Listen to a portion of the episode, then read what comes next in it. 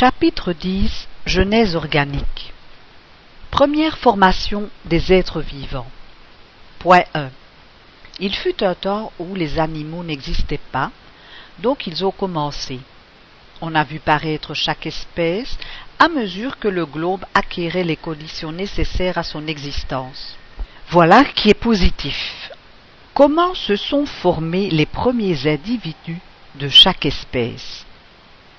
On comprend qu'un premier couple étant donné, les individus se soient multipliés. Mais ce premier couple, d'où est-il sorti? C'est là un de ces mystères qui tiennent au principe des choses et sur lesquels on ne peut faire que des hypothèses. Si la science ne peut encore résoudre complètement le problème, elle peut tout au moins mettre sur la voie. Point 2. Une première question qui se présente est celle-ci. Chaque espèce animale est-elle d'un premier couple ou de plusieurs couples créés ou, si l'on veut, germés simultanément en différents lieux? Cette dernière supposition est la plus probable. On peut même dire qu'elle ressort de l'observation. En effet, l'étude des coûts géologiques atteste la présence, dans les terrains de même formation, et cela dans des proportions énormes, de la même espèce sur les points les plus éloignés du globe. Cette multiplication si générale et en quelque sorte contemporaine eût été impossible avec un type primitif unique. D'un autre côté, la vie d'un individu, surtout d'un individu naissant, est soumise à tant d'éventualités que toute une création aurait pu être compromise sans la pluralité des types, ce qui impliquerait une imprévoyance inadmissible de la part du souverain créateur. D'ailleurs, si un type a pu se former sur un point, il peut s'en être formé sur plusieurs points par la même cause. Tout concourt donc à prouver qu'il y a eu création simultanée et multiple des premiers couples de chaque espèce animale et végétale. Point 3. La formation des premiers êtres vivants peut se déduire, par analogie, de la même loi d'après laquelle se sont formés et se forment tous les jours les corps inorganiques. À mesure qu'on approfondit les lois de la nature, on en voit les rouages qui, au premier abord, paraissent si compliqués, se simplifier et se confondre dans la grande loi d'unité qui préside à toute l'œuvre de la création. On le comprendra mieux quand on se sera rendu compte de la formation des corps inorganiques qui en est le premier degré. Point 4. La chimie considère comme élémentaire un certain nombre de substances telles que l'oxygène, l'hydrogène, l'azote, le carbone, le chlore, l'iode, le fluor, le soufre, le phosphore et tous les métaux. Par leur combinaison, ils forment les corps composés, les oxydes, les acides, les alcalis, les sels et les innombrables variétés qui résultent de la combinaison de ceux-ci.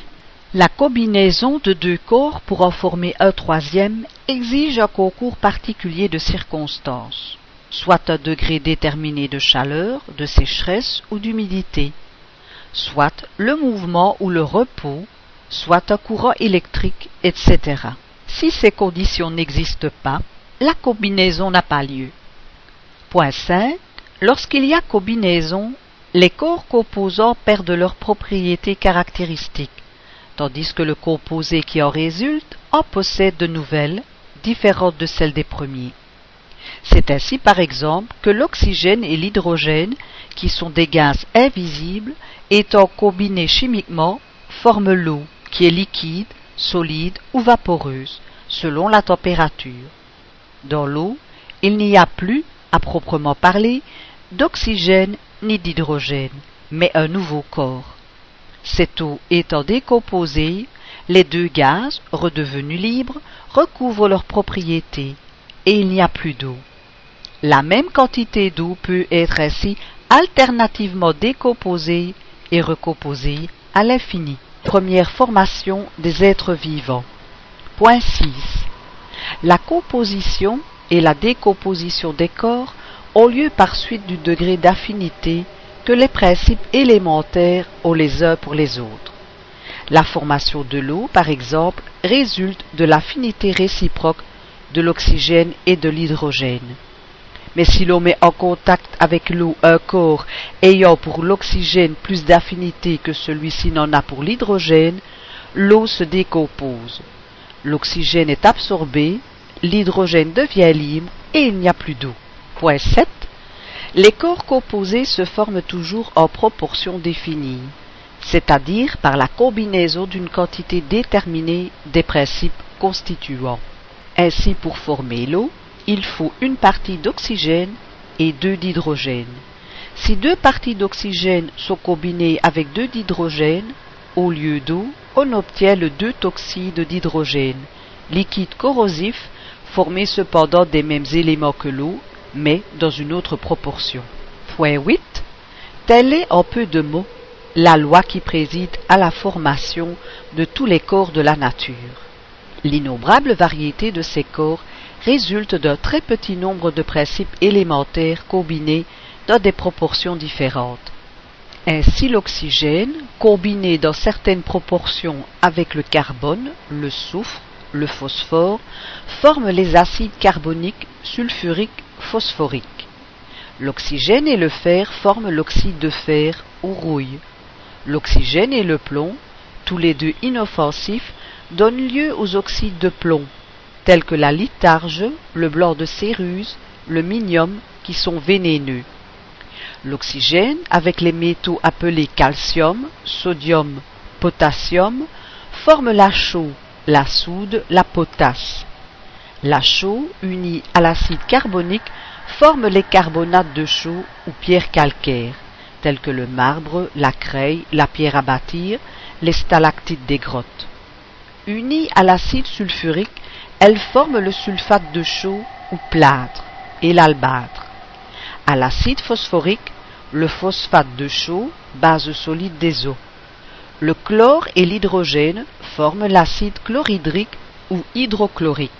Le chlore et le sodium forment le chlorure de sodium ou sel marais. Point 9. Toutes ces combinaisons et des milliers d'autres s'obtiennent artificiellement en petit dans les laboratoires de chimie. Elles s'opèrent spontanément en grand dans le grand laboratoire de la nature. La Terre, à son origine, ne contenait pas ces matières combinées, mais seulement leurs principes constituants volatilisés. Lorsque les terres calcaires et autres, devenues à la longue pierreuses, se sont déposées à sa surface, elle n'existait point toute formée, mais dans l'air se trouvaient, à l'état gazeux, toutes les substances primitives. Ces substances, précipitées par l'effet du refroidissement, sous l'empire de circonstances favorables, se sont combinées suivant le degré de leur affinité moléculaire. C'est alors que se sont formées les différentes variétés de carbonate, de sulfate, etc., d'abord en dissolution dans les eaux, puis déposées à la surface du sol. Supposons que, par une cause quelconque, la Terre revienne à son état d'incandescence primitive, tout cela se décomposerait. Les éléments se sépareraient. Toutes les substances fusibles se fondraient. Toutes celles qui sont volatilisables se volatiliseraient. Puis un second refroidissement amènerait une nouvelle précipitation, et les anciennes combinaisons se formeraient à nouveau. Point 10. Ces considérations prouvent combien la chimie était nécessaire pour l'intelligence de la Genèse. Avant la connaissance des lois de l'affinité moléculaire, il était impossible de comprendre la formation de la Terre. Cette science a éclairé la question d'un jour tout nouveau, comme l'astronomie et la géologie l'ont fait à d'autres points de vue. Point 11.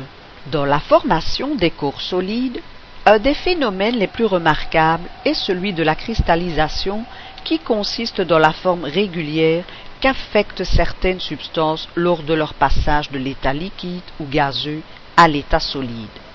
Cette forme, qui varie selon la nature de la substance, est généralement celle de solides géométriques tels que le prisme, le rhoboïde, le cube, la pyramide. Tout le monde connaît les cristaux de sucre candide, les cristaux de roche ou silice cristallisé sont des prismes à six pans terminés par une pyramide également hexagonale. Le diamant, est du carbone pur ou charbon cristallisé. Les décès qui se produisent sur les vitres en hiver sont dus à la cristallisation de la vapeur d'eau pendant la congélation sous forme d'aiguilles prismatiques. La disposition régulière des cristaux tient à la forme particulière des molécules de chaque corps. Ces parcelles, infiniment petites pour nous, mais qui n'en occupent pas moins un certain espace, sollicitées les unes vers les autres par l'attraction moléculaire, s'arrangent et se juxtaposent selon l'exigence de leur forme, de manière à prendre chacune sa place autour du noyau ou premier centre d'attraction et à former un ensemble symétrique. La cristallisation ne s'opère que sous l'empire de certaines circonstances favorables, en dehors desquelles elle ne peut avoir lieu. Le degré de la température et le repos sont des conditions essentielles. On comprend qu'une trop forte chaleur, tenant les molécules écartées, ne leur permettrait pas de se condenser, et que l'agitation s'opposant à leur arrangement symétrique, elles ne formeraient qu'une masse confuse et irrégulière, et partant pas de cristallisation proprement dite. Point 12. La loi qui préside à la formation des minéraux conduit naturellement à la formation des corps organiques. L'analyse chimique nous montre toutes les substances végétales et animales composées des mêmes éléments que les corps inorganiques.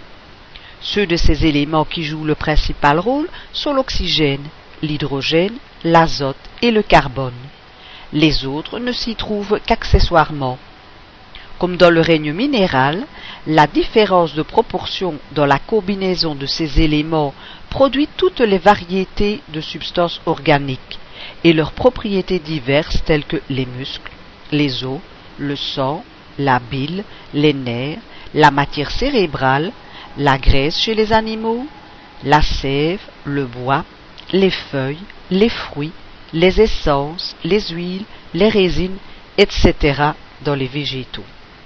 Ainsi, dans la formation des animaux et des plantes, il n'entre aucun corps spécial qui ne se trouve également dans le règne minéral. Remarque. Le tableau ci-après, de l'analyse de quelques substances, montre la différence des propriétés qui résultent de la seule différence dans la proportion des éléments constituants. Sur 100 parties, dans le sucre de canne, il y a 42,470 parties de carbone, 6,900 parties d'hydrogène, 50,630 parties d'oxygène. Dans le sucre de raisin, 36,710 parties de carbone, 6,780 parties d'hydrogène, 56,510 parties d'oxygène. Dans l'alcool, 51,980 parties de carbone, 13,700 parties d'hydrogène, 34,320 parties d'oxygène.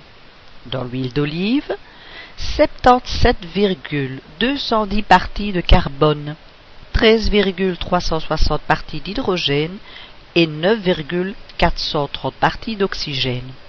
Dans l'huile de noix, 79,774 parties de carbone, 10,570 parties d'hydrogène, 9,122 parties d'oxygène et 0,534 parties d'azote. Dans la graisse, 78,996 parties de carbone, 11,700 parties d'hydrogène, 9,304 parties d'oxygène. Dans la fibrine, 53,360 parties de carbone, 7,021 parties d'hydrogène, 19,685 parties d'oxygène et 19,934 parties d'azote. Fait de la remarque. Point 13. Quelques exemples usuels feront comprendre les transformations qui s'opèrent dans le règne organique par la seule modification des éléments constitutifs. Dans le jus du raisin, il n'y a encore ni vin ni alcool, mais simplement de l'eau et du sucre. Quand ce jus est arrivé à maturité et qu'il se trouve placé dans des circonstances propices, il s'y produit un travail intime, auquel on donne le nom de fermentation. Dans ce travail, une partie du sucre se décompose. l'oxygène, l'hydrogène et le carbone se séparent et se combinent dans les proportions voulues pour faire de l'alcool. De sorte qu'en buvant du jus de raisin, on ne boit réellement point d'alcool puisqu'il n'existe pas encore. Il se forme des parties constituantes de l'eau et du sucre, sans qu'il y ait en somme une molécule de plus ni de moins. Dans le pain et les légumes que l'on mange, il n'y a certainement ni chair, ni sang, ni bile, ni matière cérébrale, et cependant ces mêmes aliments vont, en se décomposant et se recomposant par le travail de la digestion, produire ces différentes substances par la seule transmutation de leurs éléments constitutifs. Dans la graine d'un arbre, il n'y a non plus ni bois, ni feuilles, ni fleurs, ni fruits, et c'est une erreur puérile de croire que l'arbre entier, sous forme microscopique, se trouve dans la graine. Il n'y a même pas, à beaucoup près, dans cette graine, la quantité d'oxygène, d'hydrogène et de carbone nécessaire pour former une feuille de l'arbre. La graine renferme un germe qui éclot quand elle se trouve dans des conditions favorables. Ce germe grandit par les sucs qu'il puise dans la terre et les gaz qu'il aspire de l'air. Ces sucs, qui ne sont ni du bois, ni des feuilles, ni des fleurs, ni des fruits, en s'infiltrant dans la plante, en forment la sève, comme les aliments chez les animaux forment le sang. Cette sève, portée par la circulation dans toutes les parties du végétal, selon les organes où elle aboutit et où elle subit une élaboration spéciale, se transforme en bois, feuilles, fruits, comme le sang se transforme en chair, os, etc. Et cependant, ce sont toujours les mêmes éléments oxygène, hydrogène, azote et carbone diversement combinés. Point 14. Les différentes combinaisons des éléments pour la formation des substances minérales, végétales et animales ne peuvent donc s'opérer que dans les milieux et dans les circonstances propices. En dehors de ces circonstances, les principes élémentaires sont dans une sorte d'inertie. Mais, dès que les circonstances sont favorables, commence un travail d'élaboration. Les molécules entrent en mouvement, elles s'agitent, s'attirent, se rapprochent, se séparent en vertu de la loi des affinités, et, par leurs combinaisons multiples, composent l'infinie variété des substances. Que ces conditions cessent et le travail est subitement arrêté, pour recommencer quand elles se présenteront de nouveau.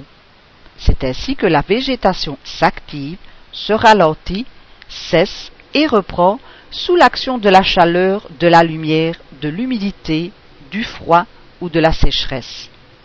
Que telle plante prospère dans un climat ou dans un terrain, et s'étiole ou périt dans un autre. Point 15. Ce qui se passe journellement sous nos yeux peut nous mettre sur la voie de ce qui s'est passé à l'origine des temps, car les lois de la nature sont invariables. Puisque les éléments constitutifs des êtres organiques et des êtres inorganiques sont les mêmes, que nous les voyons incessamment sous l'empire de certaines circonstances, former les pierres, les plantes et les fruits, on peut en conclure que les corps des premiers êtres vivants se sont formés, comme les premières pierres, par la réunion des molécules élémentaires en vertu de la loi d'affinité, à mesure que les conditions de la vitalité du globe ont été propices à telle ou telle espèce. La similitude de forme et de couleur dans la reproduction des individus de chaque espèce peut être comparée à la similitude de forme de chaque espèce de cristal. Les molécules, se juxtaposant sous l'empire de la même loi, produisent un ensemble analogue. Principe vital. Point 16. En disant que les plantes et les animaux sont formés des mêmes principes constituants que les minéraux, il faut l'entendre dans le sens exclusivement matériel. Aussi n'est-il ici question que du corps. Sans parler du principe intelligent, qui est une question à part, il y a dans la matière organique un principe spécial, insaisissable et qui n'a pas pu encore être défini. c'est le principe vital. Ce principe, qui est actif chez l'être vivant, est éteint chez l'être mort, mais il n'en donne pas moins à la substance des propriétés caractéristiques qui la distinguent des substances inorganiques. La chimie, qui décompose et recompose la plupart des corps inorganiques, a pu décomposer les corps organiques, mais n'est jamais parvenue à reconstituer même une feuille morte, preuve évidente qu'il y a dans ceux-ci quelque chose qui n'existe pas dans les autres. Point 17.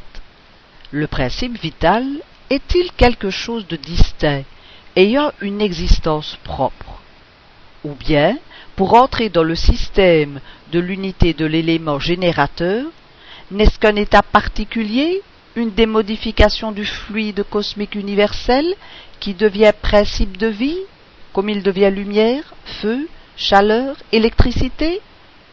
C'est dans ce dernier sens que la question est résolue par les communications rapportées ci-dessus.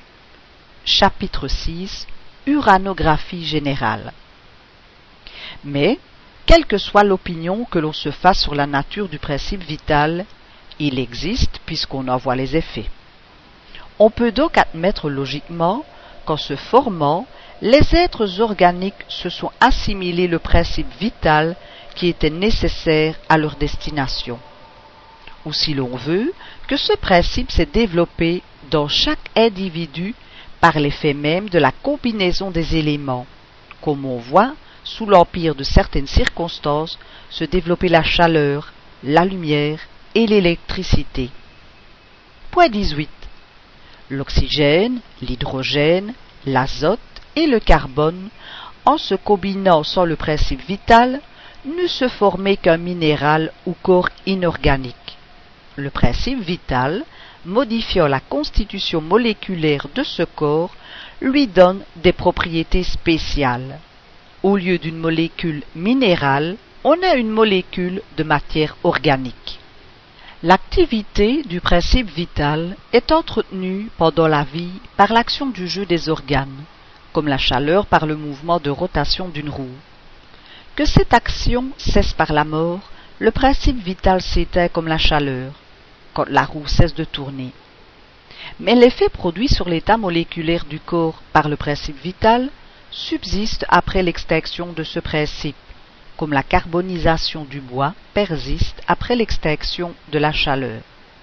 Dans l'analyse des corps organiques, la chimie retrouve bien les éléments constituants oxygène, hydrogène, azote et carbone, mais elle ne peut les reconstituer parce que la cause n'existant plus, elle ne peut reproduire l'effet, tandis qu'elle peut reconstituer une pierre.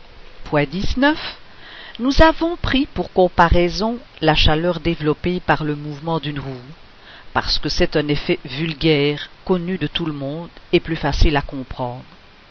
Mais il eût été plus exact de dire que, dans la combinaison des éléments pour former les corps organiques, il se développe de l'électricité. Les corps organiques seraient ainsi de véritables piles électriques, qui fonctionnent tant que les éléments de ces piles sont dans les conditions voulues pour produire l'électricité. C'est la vie. Qui s'arrête quand cessent ces conditions? C'est la mort. D'après cela, le principe vital ne serait autre que l'espèce particulière d'électricité désignée sous le nom d'électricité animale, dégagée pendant la vie par l'action des organes et dont la production est arrêtée à la mort par la cessation de cette action. Génération spontanée. Point 20. On se demande naturellement pourquoi il ne se forme plus d'êtres vivants dans les mêmes conditions que les premiers qui ont paru sur la terre. La question de la génération spontanée, qui préoccupe aujourd'hui la science, bien qu'encore diversément résolue, ne peut manquer de jeter la lumière sur ce sujet. Le problème proposé est celui-ci. Se forme-t-il spontanément de nos jours des êtres organiques par la seule union des éléments constitutifs, sans germe préalable produit de la génération ordinaire, autrement dit sans père ni mère? Les partisans de la génération spontanée répondent affirmativement et s'appuient sur des observations directes qui semblent concluantes. D'autres pensent que tous les êtres vivants se reproduisent les uns par les autres et s'appuient sur ce fait, constaté par l'expérience, que les germes de certaines espèces végétales et animales, étant dispersés, peuvent conserver une vitalité latente pendant un temps considérable, jusqu'à ce que les circonstances soient favorables à leur éclosion. Cette opinion laisse toujours subsister la question de la formation des premiers types de chaque espèce. Point 21.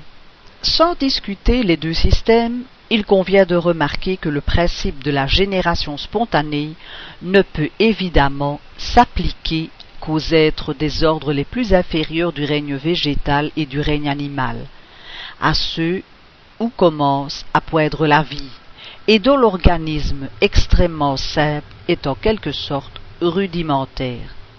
Ce sont effectivement les premiers qui ont paru sur la terre, et dont la génération a dû être spontanée. Nous assisterions ainsi à une création permanente analogue à celle qui a eu lieu dans les premiers âges du monde. Point 22. Mais alors, pourquoi ne voit-on pas se former de la même manière les êtres d'une organisation complexe? Ces êtres n'ont pas toujours existé, c'est un fait positif. Donc ils ont commencé. Si la mousse, le lichen, le zoophyte, l'infusoire, les vers intestinaux et autres peuvent se produire spontanément, pourquoi n'en est-il pas de même des arbres, des poissons, des chiens et des chevaux? Ici s'arrêtent pour le moment les investigations. Le fil conducteur se perd et, jusqu'à ce qu'il soit trouvé, le champ est ouvert aux hypothèses. Il serait donc imprudent et prématuré de donner des systèmes pour des vérités absolues. Point 23. Si le fait de la génération spontanée est démontré, quelque limite qu'il soit, ce n'en est pas moins un fait capital, un jalon posé qui peut mettre sur la voie de nouvelles observations. Si les êtres organiques complexes ne se produisent pas de cette manière, qui sait comment ils ont commencé Qui connaît le secret de toutes les transformations? Quand on voit le chêne sortir du gland, qui peut dire si un lien mystérieux n'existe pas du polype à l'éléphant? Entre parenthèses, point 25. Fermez la parenthèse. Dans l'état actuel de nos connaissances, nous ne pouvons poser la théorie de la génération spontanée permanente que comme une hypothèse, mais comme une hypothèse probable et qui, peut-être, un jour prendra rang parmi les vérités scientifiques reconnues. Remarque. Revue Spirit, juillet 1868, page 201. Développement de la théorie de la génération spontanée. Fait de la remarque. Échelle des êtres organiques. Point 24. Entre le règne végétal et le règne animal, il n'y a pas de délimitation nettement tranchée. Sur les confins des deux règnes sont les zoophytes ou animaux plantes, dont le nom indique qu'ils tiennent de l'un et de l'autre c'est le trait d'union. Comme les animaux, les plantes naissent, vivent, croissent, se nourrissent, respirent, se reproduisent et meurent. Comme eux, pour vivre, elles ont besoin de lumière, de chaleur et d'eau. Si elles en sont privées, elles s'étiolent et meurent. L'absorption d'un air vicié et de substances délétères les empoisonne leur caractère distinctif le plus tranché est d'être attachés au sol et d'y puiser leur nourriture sans déplacement. Le zoophyte a l'apparence extérieure de la plante. Comme plante, il tient au sol. Comme animal, la vie chez lui est plus accentuée. Il puise sa nourriture dans le milieu ambiant. Un degré au-dessus, l'animal est libre et va chercher sa nourriture. Ce sont d'abord les innombrables variétés de polypes au corps gélatineux, sans organes bien distincts, et qui ne diffèrent des plantes que par la locomotion. Puis viennent, dans l'ordre du développement des organes, de l'activité vitale et de l'instinct, les helmètes ou vers intestinaux, les mollusques, animaux charnus sans os, dont les uns sont nus comme les limaces, les poulpes ou pieuvres, les autres sont pourvus de coquilles, comme les limaçons, les huîtres.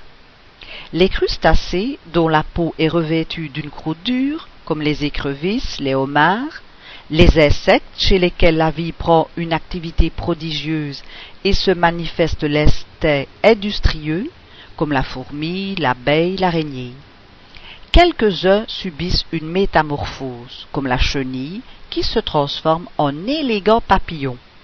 Vient ensuite l'ordre des vertébrés, animaux à charpente osseuse qui comprend les poissons, les reptiles, les oiseaux et enfin les mammifères dont l'organisation est la plus complète. Point 25. Si l'on ne considère que les deux points extrêmes de la chaîne, il n'y a sans doute aucune analogie apparente. Mais si l'on passe d'un anneau à l'autre sans solution de continuité, on arrive sans transition brusque de la plante aux animaux vertébrés. On comprend alors que les animaux à organisation complexe puissent n'être qu'une transformation, ou si l'on veut, un développement graduel, d'abord insensible, de l'espèce immédiatement inférieure et ainsi de proche en proche jusqu'à l'être primitif élémentaire. Entre le gland et le chêne, la différence est grande, et pourtant, si l'on suit pas à pas le développement du gland, on arrive au chêne et l'on ne s'étonne plus qu'il procède d'une si petite semence.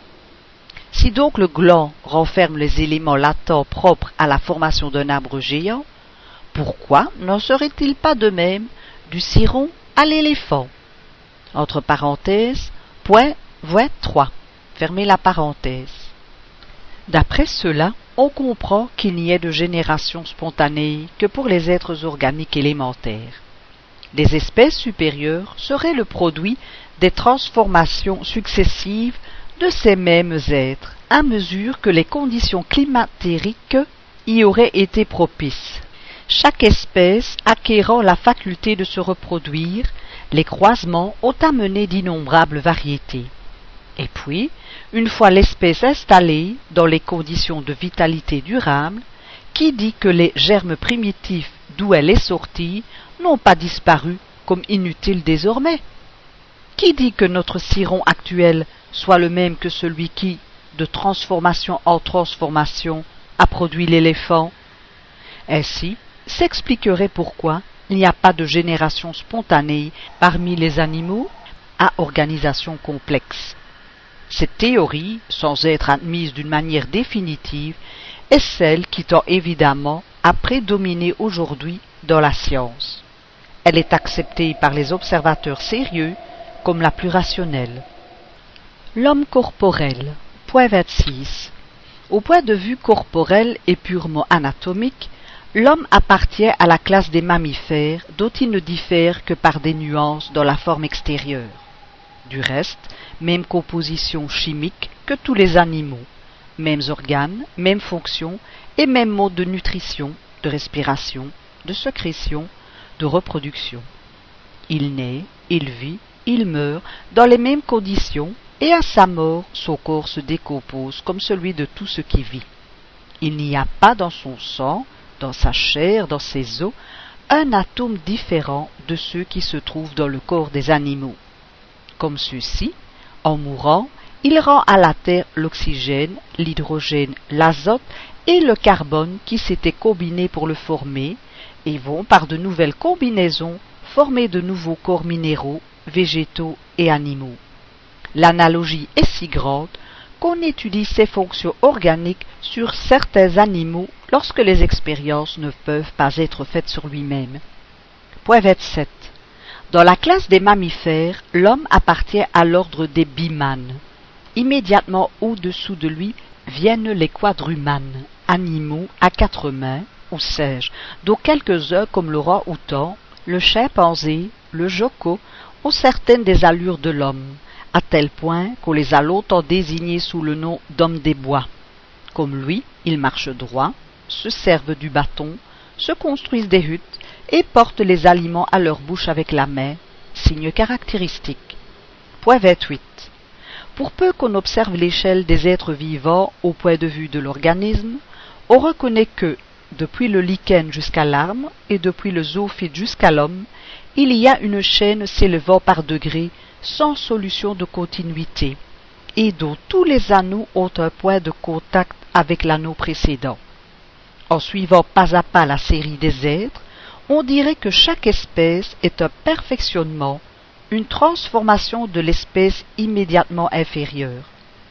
Puisque le corps de l'homme est dans des conditions identiques aux autres corps, chimiquement et constitutionnellement, qu'il naît, vit et meurt de la même manière, il doit s'être formé dans les mêmes conditions. Jeunesse organique. L'homme corporel, suite. Point 29. Quoi qu'il en puisse coûter à son orgueil, l'homme doit se résigner à ne voir dans son corps matériel que le dernier anneau de l'animalité sur la terre. L'inexorable argument des faits est là, comme lequel il protesterait en vain. Mais plus le corps diminue de valeur à ses yeux, plus le principe spirituel grandit en importance. Si le premier le met au niveau de la brute, le second l'élève à une hauteur incommensurable. Nous voyons le cercle où s'arrête l'animal. Nous ne voyons pas la limite où peut atteindre l'esprit de l'homme. Point 30. Le matérialisme peut voir par là que le spiritisme loin de redouter les découvertes de la science et son positivisme, va au-devant et les provoque, parce qu'il est certain que le principe spirituel, qui a son existence propre, n'en peut souffrir aucune atteinte. Le spiritisme marche de conserve avec le matérialisme sur le terrain de la matière. Il admet tout ce que celui-ci admet, mais là où ce dernier s'arrête, le spiritisme va au-delà. Le spiritisme et le matérialisme sont comme deux voyageurs qui cheminent ensemble en partant d'un même point. Arrivé à une certaine distance, l'un dit Je ne puis aller plus loin. L'autre continue sa route et découvre un monde nouveau. Pourquoi donc le premier dit-il que le second est fou? Parce que celui-ci, entrevoyant de nouveaux horizons, veut franchir la limite où il convient à l'autre de s'arrêter. Christophe Colomb ne fut-il pas aussi traité de fou parce qu'il croyait à un monde au-delà de l'océan? Combien l'histoire ne compte-t-elle pas de ces fous sublimes qui ont fait avancer l'humanité, auxquels on tresse des couronnes après leur avoir jeté de la boue? Eh bien, le spiritisme, cette folie du dix-neuvième siècle, selon ceux qui veulent rester au rivage terrestre, nous découvre tout un monde, monde bien autrement important pour l'homme que l'Amérique, car tous les hommes ne vont pas en Amérique, tandis que tous, sans exception, vont dans celui des esprits, faisant d'incessantes traversées de l'un à l'autre. Arrivé au point où nous en sommes de la Genèse, le matérialisme s'arrête, tandis que le spiritisme poursuit ses recherches dans le domaine de la jeunesse spirituelle.